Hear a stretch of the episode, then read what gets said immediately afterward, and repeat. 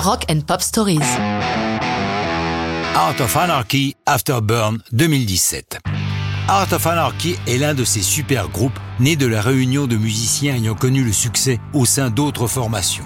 Cette fusion voit le jour grâce à l'amitié entre Ron Bubblefoot Thal, ex Guns N' Roses, avec deux garçons non issus de groupes notables, les jumeaux John et Vince Vota, guitaristes et batteurs. Ils sont rejoints par le bassiste des Disturbed, John Moyer, et l'ancien chanteur de Stone Temple Pilots, Scott Wayland.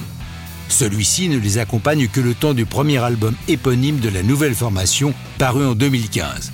Bubblefoot s'est chargé de la production, entre deux tournées avec les Guns, tandis que Wayland s'est attelé au texte.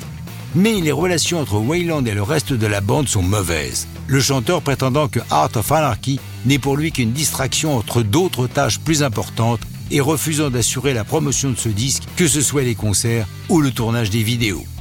Le groupe décide de l'attaquer en justice, mais tout cet embryamini s'achève avec la mort prématurée du chanteur. En sa mémoire, le groupe met cet album en ligne gratuitement pour qu'il soit accessible à tous les fans de l'artiste disparu.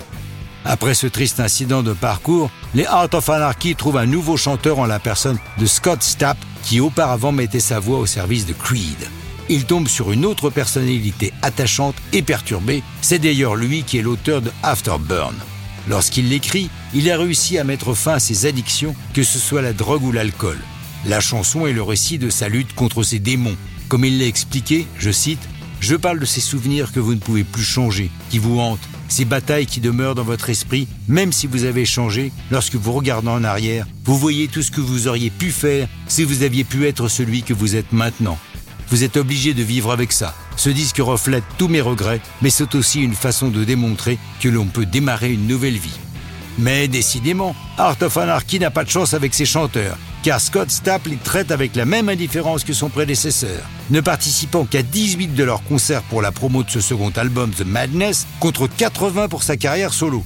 Donc, nouveau procès, car même si leur accord prévoyait qu'il puisse continuer à se produire seul, la disproportion est flagrante d'autant qu'ils lui ont payé une avance de 200 000 dollars pour ses services.